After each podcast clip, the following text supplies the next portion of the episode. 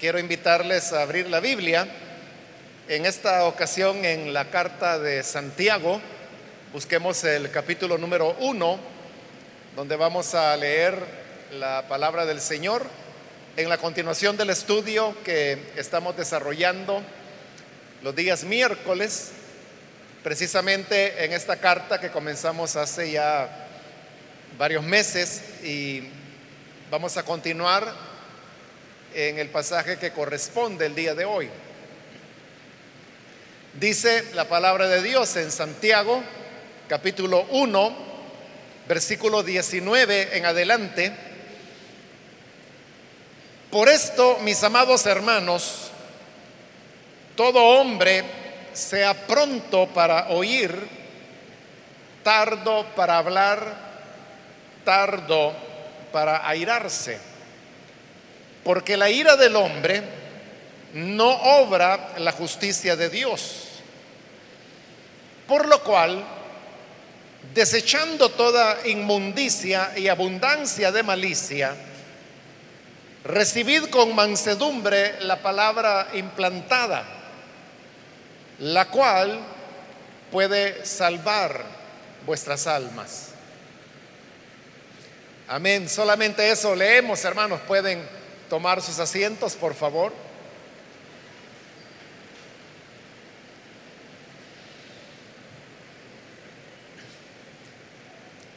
Continuamos entonces con nuestro estudio de Santiago. En la última oportunidad recordarán que estuvimos hablando acerca del tema de, la tentación y de cómo Santiago explicaba que Dios no tienta a nadie, sino que cada persona es tentada cuando se siente atraída por sus malos deseos que luego le llevan a permanecer en ellos y es ahí donde el pecado concibe y siendo concebido luego da a luz y lo que trae como consecuencia es la muerte. Consecuentemente, Dios no quiere que las personas sigan por ese camino y menos es Él quien las va a impulsar o a orientar para que vayan por ese camino. Por el contrario, decía Santiago, Dios es el Padre de las luces y de Él es de quien recibimos todo don perfecto. Es decir, lo que Dios da a la criatura humana son cuestiones positivas, son cuestiones que le van a aprovechar, son aquellas cosas que le van a beneficiar, pero no va a poner Dios a las personas en un camino de destrucción o de muerte, como es el camino de la tentación. De manera entonces que así se cierra el círculo de la enseñanza de Santiago, y es que Dios no es tentado por el mal y Él tampoco tienta a nadie. El problema está en el corazón del hombre.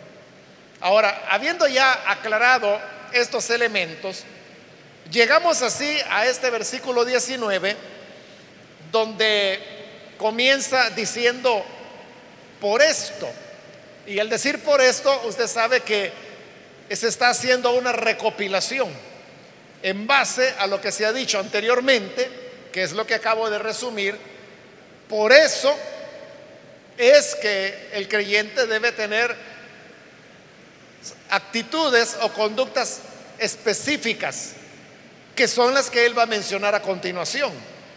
Cuando dice, por esto, mis amados hermanos, todo hombre sea pronto para oír, tardo para hablar, tardo para airarse. Ahí usted puede ver que en este versículo se están dando tres recomendaciones que los creyentes deben seguir en vista de lo que se ha dicho anteriormente. La primera recomendación es que el creyente tiene que ser tardo para hablar. La segunda es que también tiene que ser, perdón, debe ser diligente en escuchar. Esa es la primera recomendación, que debe ser pronto para oír. Pronto para oír. La segunda recomendación es que debe ser tardo para hablar. Y la tercera es que debe ser tardo para airarse. Entonces, vamos por partes. La primera recomendación es que uno tiene que ser pronto para escuchar. Nunca, hermanos, usted se va a encontrar en problemas porque escuche. Sí puede meterse en problemas por lo que habla o por la manera como usted reacciona, sobre todo si lo está haciendo airado, que es lo que dice ahí en tercer lugar que no hay que hacer. Siempre que nosotros hablemos, estamos corriendo el riesgo de decir algo imprudente o algo inconveniente o algo que nos va a meter en dificultades. Ya no se diga si estamos actuando airadamente, cuando ya hay enojo, cuando hay ira, y la persona actúa sobre la base de ese airarse, lo más probable es que va a incurrir también en faltas. Pero por escuchar, nadie va a tener problemas. Al contrario, en los libros que en la Biblia se llaman sapienciales, que son aquellos libros que lo que hacen es enseñarnos sobre la sabiduría. Y dentro de ello está, por ejemplo, Proverbios, que es como el libro por excelencia, un libro sapiencial, pero también lo es, por ejemplo, el libro de Eclesiastés, que es eh, un compendio, diría yo, como de, filosofía que, se desarrolla en, en, ese libro tan interesante de Eclesiastés. Entonces, pero en, estos libros, por ejemplo, los proverbios, que es más popular, usted sabe que hay una insistencia en el tema de, de escuchar. Y no solamente en los libros sapienciales, sino que incluso en el Nuevo Testamento se anima a, poder oír con atención. Eh, en el Nuevo Testamento, afirmaciones como por ejemplo, la fe viene por el oír. Entonces, el oír es la, la manera como uno aprende. Y fíjese que si uno piensa bien las cosas, eso es cierto. Cuando uno está escuchando a las personas, uno siempre está aprendiendo. La manera como se aprende, por ejemplo, en una clase es cuando usted está escuchando lo que el maestro o la maestra está enseñando. Aquí mismo cuando venimos a la iglesia, aprendemos por medio de escuchar. Por eso es que la recomendación de Santiago es que debemos ser prontos para oír. Oír lo que las personas tienen que decir porque siempre vamos a adquirir sabiduría de oír. Ahora, la segunda recomendación dice que debemos ser tardos para hablar. Cuando dice que debemos ser tardos para hablar, no está refiriéndose a que tenemos que hablar despacio o lentamente, no se está refiriendo a la velocidad sino que se está refiriendo a que uno tiene que pensarlo bien antes de hablar. De igual manera, usted sabe que en la Biblia hay muchos pasajes sapienciales que hablan de la importancia de cuidar la boca. Dice un pasaje muy conocido, en la multitud de palabras hay pecado. Mientras más habla una persona, más posibilidades tiene de cometer pecado. Entonces, cuando dice que debemos ser tardos para hablar, significa que tenemos que medir bien nuestras palabras. Si no hablamos, mucho que mejor. Y si hablamos, hablemos poco. Y si hablamos poco, tardémonos en expresar eso poco que tenemos que decir. Porque mientras más cuidado tengamos, en hablar o, en guardar nuestras palabras, muchos menos problemas vamos a tener. Vamos a caer en menos tentaciones, que es de lo que se nos está hablando. Ese es el tema general de este capítulo 1. Entonces, uno debe tener esa prudencia de, de no hablar. Y como digo, y si uno va a hablar, porque al fin y al cabo hay que hablar, hay que hablar comedidamente, pensar bien las cosas. Porque las palabras se sueltan muy fácilmente. Y estas palabras pueden causar daño a otras personas, pueden lastimar a alguien, o puede ser que usted dijo algo que surgió en un momento espontáneo y como es espontáneo uno no piensa mucho las cosas. O también puede suceder esto, que lo que usted dice lo dice en un ambiente de confianza. Precisamente porque usted tiene confianza con la persona o las personas con quien está hablando, se expresa de una manera más libre porque tiene confianza. El problema es que esas palabras que usted expresó allí con confianza pueden caminar, pueden ser llevadas y llegar a oídos de otra persona que cuando las escucha, las escucha ya de manera diferente, no porque estén cambiando sus palabras, no. Puede ser que la persona que le dijo, él dijo o ella dijo tal y tal cosa, puede ser que está diciendo palabra a palabra exactamente lo que usted dijo. El problema es que en un ambiente diferente o con una persona que no es de su confianza, aquello que lo que dijo con personas que sí son de confianza y que ahí fue inofensivo, en este otro caso se vuelve dañino o se interpreta de una manera diferente porque esta persona que está oyendo acá no está oyendo y no está percibiendo el ambiente en el que usted dijo las palabras. Por eso, hermanos, es que uno tiene que, que cuidarse mucho y saber que de toda palabra que salga de nuestra boca, como lo dice la escritura, vamos a tener que dar cuentas. Algunas veces tendremos que hacerlo aquí mismo, en esta vida, en esta tierra. Y si alguien se escapó porque nadie lo oyó o nadie se dio cuenta o no hubo consecuencias, no significa que ante el trono del juicio de Dios no tenga que dar cuenta de lo que dijo. Por eso, hermanos, debe ser una norma en nuestra vida estar siempre atentos a oír. Cuando se trate de oír, pongamos atención, escuchemos. Debemos ser cuidadosos en lo que oímos. Por eso es que dice Santiago que debemos ser prontos para oír. Porque al poner atención, al ser prontos para oír, vamos a comprender exactamente qué es lo que una persona dijo. Porque cuando oímos distraídamente, uno puede también interpretar mal lo que una persona dice.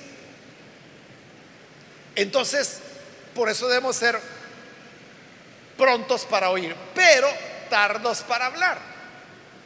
Como le digo, usted nunca va a tener problemas por oír con atención.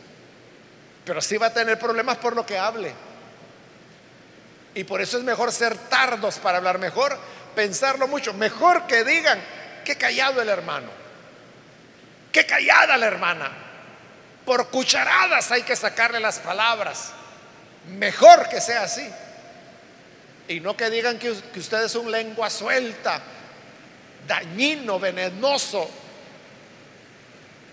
Es mejor ser tardos Y luego viene la tercera recomendación, que es ser tardos para airarse.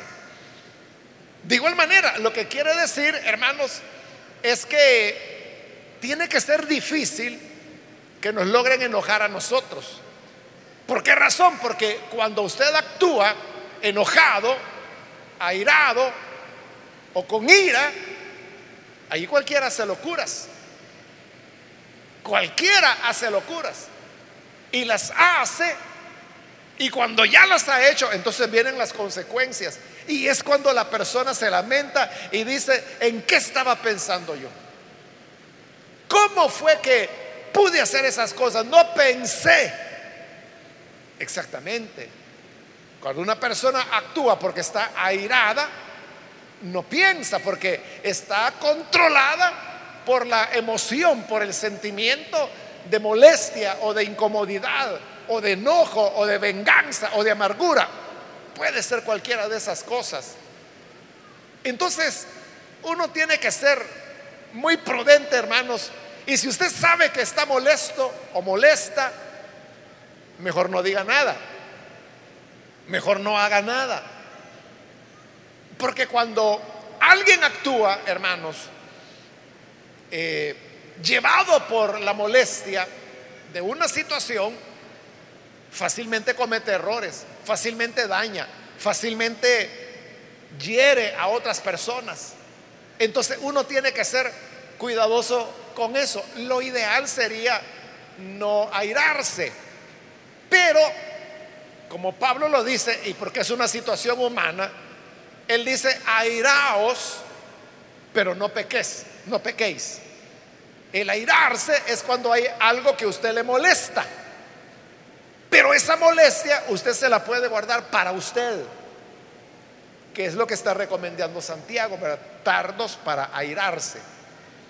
Entonces usted dice, no, cuando yo estoy molesto mejor no digo nada.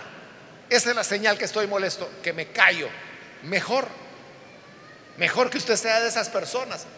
Y no que sea de aquellas que dicen, ah, no, es que cuando yo me molesto, yo le digo la verdad en la cara a cualquiera. O sea, esa gente es peligrosa. Porque esta es la persona que se mete en problemas. Por eso es que debemos ser tardos para airarnos. Y Santiago extiende una explicación. Fíjese que las primeras dos recomendaciones, él solo dio las recomendaciones sin explicaciones. Solo dijo prontos para oír. Y luego dijo tardos para hablar. Pero hoy que está hablando de tardos para irarse, extiende una explicación que es la que aparece en el versículo 20. Cuando dice, porque la ira del hombre no obra la justicia de Dios. ¿Cuándo es que una persona se airía?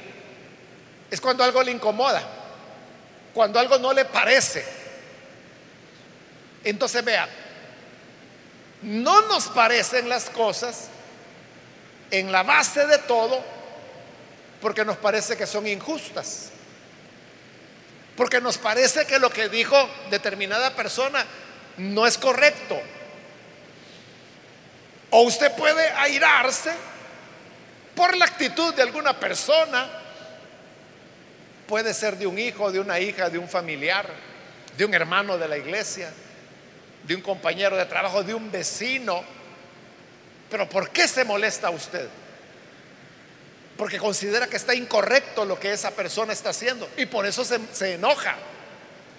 El enojo le puede llevar a la ira. Entonces dijimos que cuando una persona se llena de ira, esta persona está siendo controlada por esa emoción tan fuerte que es la ira. Y al estar controlada por esa emoción, ya la persona no tiene la facultad de poder pensar con la cabeza fría, como decimos, y tomar decisiones racionales, ya no.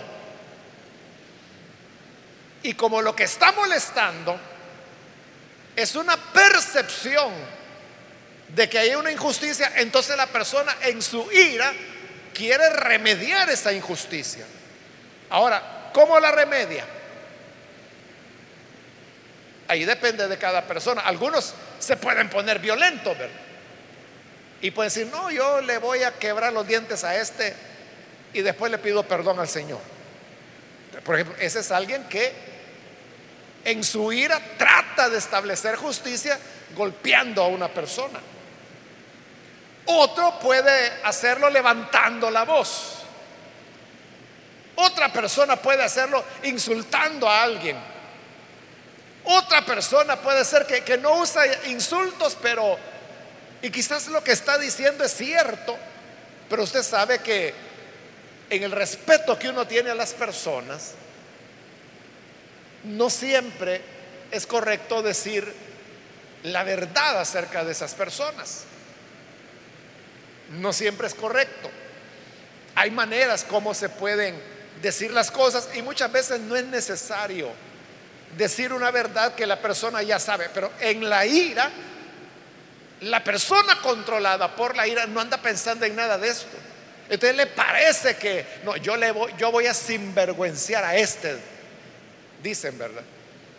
Ya le voy a sacar los trapos al sol. Y actúa sobre la base de la ira.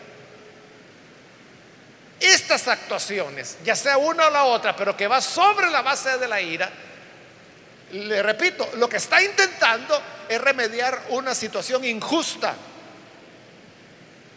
Pero por eso dice Santiago, cuidado, porque la ira del hombre no obra la justicia de Dios. Porque Dios es un Dios justo. Y Dios quiere que haya justicia. O sea, esa es la promoción o, lo que Dios quiere impulsar, la justicia. Pero Santiago dice, esa justicia de Dios no la efectúa la ira humana. Porque cuando una persona es arrastrada por la ira, ya entró en una situación pecaminosa ya entra en una condición de pecado y por lo tanto esa no es la manera como Dios va a establecer justicia. O sea, nadie puede decir, e-, es que mire, me molestó tanto lo que dijo porque es un hipócrita. Así que yo lo agarré del pelo y le di su par de golpes y dicen que le boté un diente. Pero ojalá que entienda porque esa es la manera como Dios le está enseñando. Dios no enseña así. No, e-, esa fue tu ira. Y Santiago está diciendo que la ira del hombre no obra la justicia de Dios. Es decir, siempre, siempre que actuemos por el enojo, por la ira humana, siempre vamos a estar lejos de la voluntad de Dios.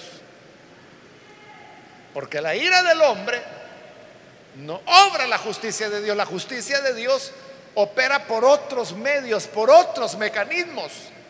Entonces sépalo usted, que cuando usted está insultando, cuando usted está ofendiendo, cuando usted está denigrando a personas que quizás ni conoce, ahí no está haciendo ninguna obra de Dios y tampoco está haciendo nada correcto allí ha caído en la tentación del pecado.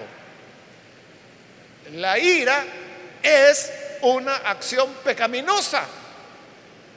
La justicia de Dios actúa por medio del amor, por medio de la enseñanza, por medio de la compasión.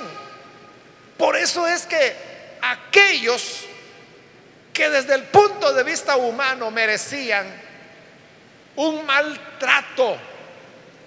Jesús lo que les daba era bondad. Para poner un solo ejemplo, ahí tenemos el caso de la mujer que fue sorprendida en adulterio. La querían apedrear. ¿Por qué? Porque ellos pensaban que había una injusticia. ¿Y cuál era la injusticia? Que esta mujer era casada pero se había involucrado con otro hombre. Entonces dijeron, qué barbaridad, qué mujer, qué pecadora, ¿qué vamos a hacer con ella? Bueno, Moisés dijo que la apedreáramos, apedrémosla entonces. Es la ira. Pero esa ira no obra la justicia de Dios. Cuando llevaron ya el caso a Jesús, Él les dijo, yo estoy de acuerdo, que hay que pedrearlos. Solo les voy a pedir que el que no tenga pecado comience a tirar la primera piedra. Porque cuando iba a haber un apedreamiento, quien tiraba las primeras piedras era la persona que había sido testigo del pecado que se le imputaba al hombre o la mujer que iba a ser apedreada. Pero Jesús aquí no dijo lo que era acostumbrado, era que fuera el testigo el que tirara la primera piedra, sino que él cambió y dijo, el que no tenga pecado, tire la primera piedra. Nadie lo hizo. Eso no significaba que todos eran adúlteros, no. Habría otros adúlteros, pero otros habían pecado mintiendo, otros habían pecado robando, otros habían pecado quizá fornicando, otros habían pecado deseando a la mujer del prójimo. Todos se fueron. Entonces Jesús le preguntó a la mujer, mujer, ¿y los que te condenaban? ¿Dónde están? ¿Nadie te condenó? Y la mujer le dijo, no Señor, nadie me condenó. Entonces viene Jesús y le dice, ni yo tampoco te condeno. Vete y no peques más. Ahí está la justicia de Dios operando, pero sobre la base de la misericordia, sobre la base de la compasión. Es diferente, porque el hombre lo que quería recetar eran pedradas hasta la muerte. ¿Y Jesús qué le recetó a la mujer? Perdón, compasión. Pero yo le aseguro que, aunque la Biblia no lo dice, ¿verdad? Pero después de esa experiencia de misericordia, esta mujer jamás volvió a cometer adulterio. Entonces son maneras diferentes de obrar. Por eso téngalo siempre presente. Jamás vaya usted a decir, es que mire, el Espíritu de Dios fue el que me llenó de ira y yo le rompí una tabla en la espalda. No, ese no fue el Espíritu de Dios. Porque Santiago lo ha dicho. Dios no es tentado por el mal. Y Él no tienta a nadie. Ahí fue tus propias concupiscencias, tus propios malos deseos que te llevaron a llenarte de ira. Pero debes saberlo que todo lo que hagas llevado por la ira no alcanza la justicia de Dios. Todo lo que hagas llevado por enojo no le agrada a Dios. No es la voluntad de Dios. Pueden decir amén a eso, hermanos. Y luego en el versículo 21 una nueva recomendación, por lo cual, desechando toda inmundicia y abundancia de malicia, recibid con mansedumbre la palabra implantada, la cual puede salvar vuestras almas. Aquí Santiago está utilizando una figura que se utiliza en otros libros del Nuevo Testamento, Pablo la usa mucho. Y es la, figura de desvestirse para volverse a vestir. Como cuando usted se cambia ropa. hay que quitarse algo para ponerse algo nuevo. Y dice este versículo 20, 21, perdón, que lo que hay que quitarse y hay que desechar, dice que es toda inmundicia y abundancia de malicia.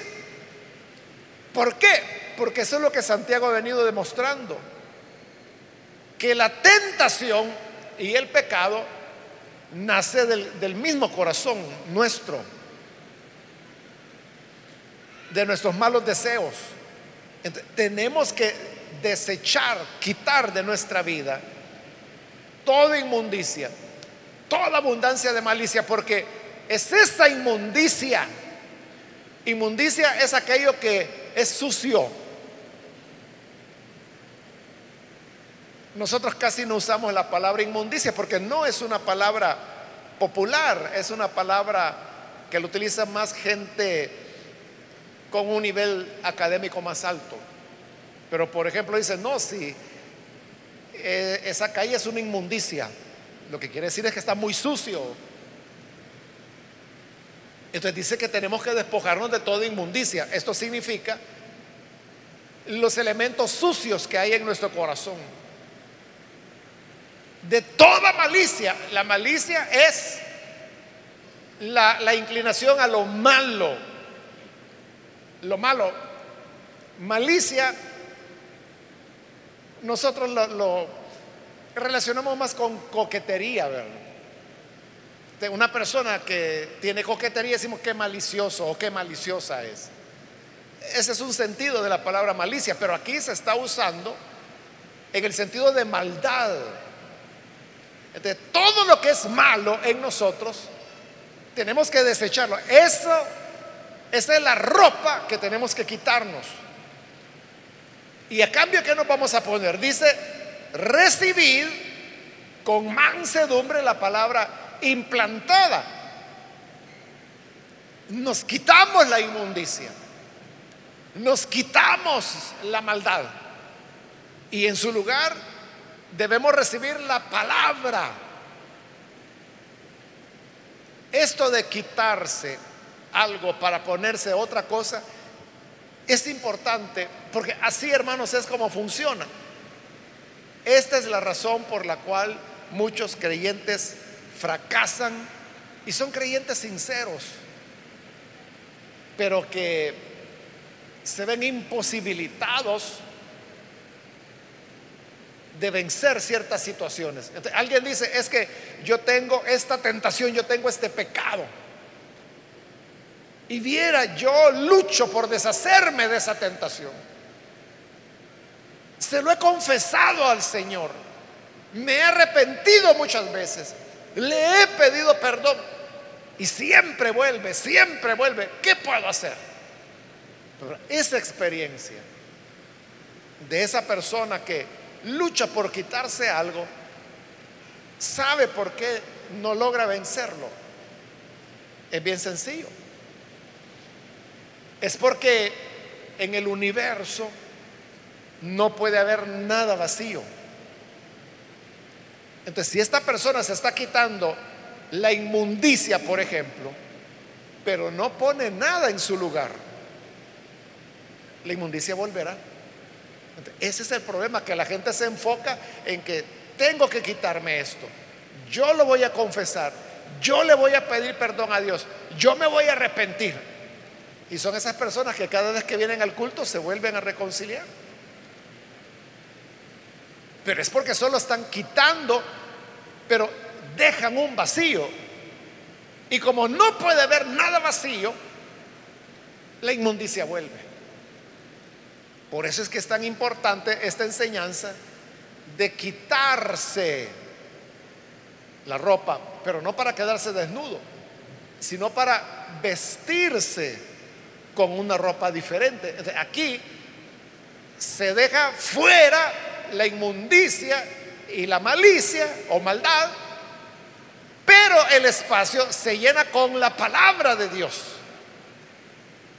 De lo que hace la palabra es que empuja lo malo y lo saca de nuestro corazón. ¿Cuál es la manera más fácil de sacarle el aire a una botella? Si usted le quiere sacar el aire a una botella, puede ponérsela en la boca y empezar a aspirar, ¿verdad? Y una vez se lo haya sacado, lo tapa con la mano. Pero ¿qué va a pasar cuando quite su mano de la boca de la botella? Inmediatamente se vuelve a llenar de aire. Entonces, ¿cuál es la manera más fácil de sacarle el aire a una botella? Es muy sencillo, simplemente llénela de agua. Si la llena de agua totalmente, salió el aire y no va a entrar mientras el agua esté ahí. ¿Por qué no puede entrar el aire? porque el agua empujó fuera al aire. Eso es lo que hace la palabra. La palabra empuja a la malicia y a la inmundicia. Esa es la clave para triunfar. Porque si usted solo se está quitando y, yo renuncio a esto, Señor, esto es pecado, te prometo que no lo vuelvo a hacer, pero solo está quitando, quitando, está dejando un vacío. Y el vacío atrae. Y lo que va a volver es la inmundicia o la maldad. En lugar de hacer eso, lo que tiene que hacer es llenarse, o como dice Santiago, recibir la palabra. Y cuando la palabra entra en su corazón, empuja la inmundicia. La inmundicia se manifiesta en nuestros pensamientos. Usted puede pasarse todo un día pensando en cosas sucias o pensando en maldades. Y lo más probable es que lo va a hacer. Porque lo que siembras, eso cosechas. Pero si uno recibe la palabra, lo que va a ocupar sus pensamientos es la palabra. Incluso usted pudiera, por ejemplo, proponerse memorizar pasajes de la escritura, versículos o párrafos enteros o libros enteros si usted quiere. Entonces, en este esfuerzo que usted hace por memorizar las escrituras, está empujando a la inmundicia fuera. Esa es la clave. Pero fíjese que es interesante cómo Santiago lo dice, porque no solo dice, reciban con mansedumbre la palabra, sino que la llama la palabra implantada. ¿Y qué significa implantada? Es como cuando usted siembra una planta. Cuando la siembra, implantó el tomate, el aguacate, lo que sea que haya plantado. Entonces dice que es palabra implantada. ¿Cuál es la diferencia entre simplemente recibir la palabra y recibir palabra implantada? Que recibirla es cuando usted oye la palabra por oírla y hasta se la puede saber de memoria, pero todo está superficial. Implantada es cuando la palabra echó raíces en su corazón ya y está unida con su corazón. Usted sabe, la planta está viva. De la palabra estará viva en su corazón. Y esa palabra implantada es la que echará fuera la inmundicia. Y esta palabra implantada dice, es la cual puede salvar vuestras almas. Es la que nos puede dar la victoria. Que Dios nos ayude, hermanos, para que recibamos con mansedumbre la palabra implantada y así podamos echar fuera la inmundicia. Y recuerde los tres consejos. Prontos para oír. No prestemos ganas para oír. Pongamos atención. Pero tardos para hablar y todavía más tardos para irarnos porque nada que hagamos con ira agrada a Dios. Vamos a cerrar nuestros ojos y quiero ahora invitar a las personas que todavía no han recibido al Señor Jesús como Salvador. Si este es su caso, yo quiero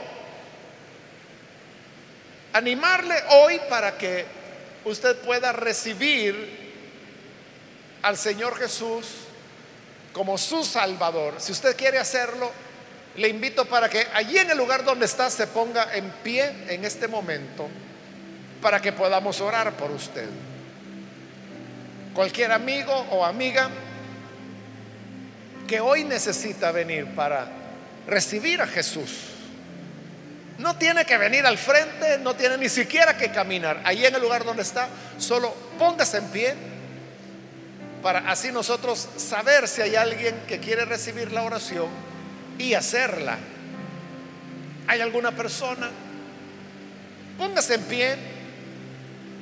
Hoy es cuando el Señor le está llamando y le está invitando a venir. ¿Hay alguien que lo hace? Hoy es su momento, póngase en pie le animo para que pueda pasar. Muy bien, aquí hay una persona, Dios la bendiga. Alguien más que necesita hacerlo puede ponerse en pie. También si hay alguien que se alejó del Señor, pero hoy necesita reconciliarse, puede hacerlo en este momento, póngase en pie, para que le incluyamos a usted también en esta oración.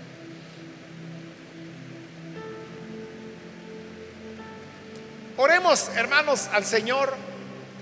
Padre, gracias te damos por esta persona que está aquí, como también aquellos que a través de televisión, radio e internet se están uniendo a esta oración para recibirte como Salvador. Te rogamos, Padre, que bendigas a cada persona que así lo hace, para que hagas de ellos hombres nuevos, mujeres nuevas, que se despojan de toda inmundicia y malicia y al contrario reciben con mansedumbre la palabra implantada. Gracias Señor por la palabra que tú nos das. Ayúdanos para que seamos prontos para oír, que podamos escuchar atentamente, discernir y que seamos tardos para hablar, tardos para airarnos Ayúdanos entonces para que podamos agradarte en todas las cosas y vivamos, Señor, para servirte y amarte cada día de nuestra vida. Por Jesucristo, nuestro Salvador, lo pedimos. Amén y amén.